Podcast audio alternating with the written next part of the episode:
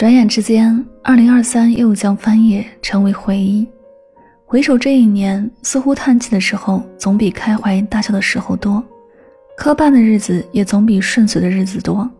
因此，每每看到别人喜笑颜开、顺风如意时，都羡慕不已，好像所有人都在往前走，都满怀期待的奔赴远方的日月星辰，只有自己依旧原地打转，盯着逝去的昨天和无法改变的今天，愁容满面，惶恐不安。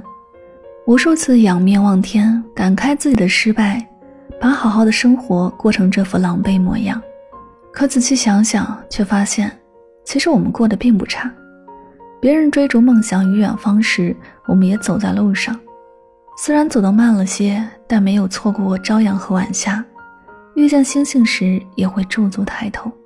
别人热闹狂欢、谈笑风生时，我们偏安一隅的在自己的世界里，捧一本书。饮一杯茶，做一次冥想，怡然自得，并不孤单。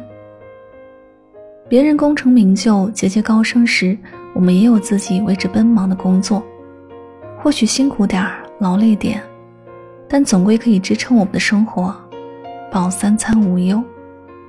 别人山珍海味、红酒玫瑰、花团锦簇时，我们和身边的人相对而坐，粗茶淡饭，闲话家常。也一样幸福。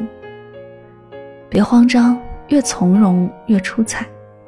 大千世界里的机会很多，只要愿意，总能拿到入场券。从容一些，优雅一些，不必背负太多心理负担，脚步轻快一些，身段轻盈一点，看准时机就出手，能如愿最好。即便落空了，也是一种宝贵的历练。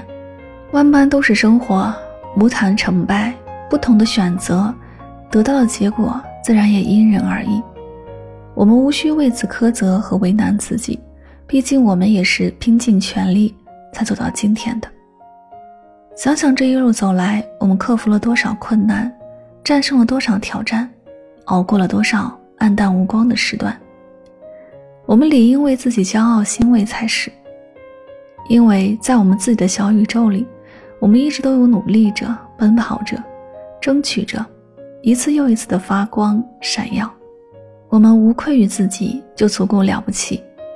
余生愿你我不慌不忙，从容淡定，心想事成。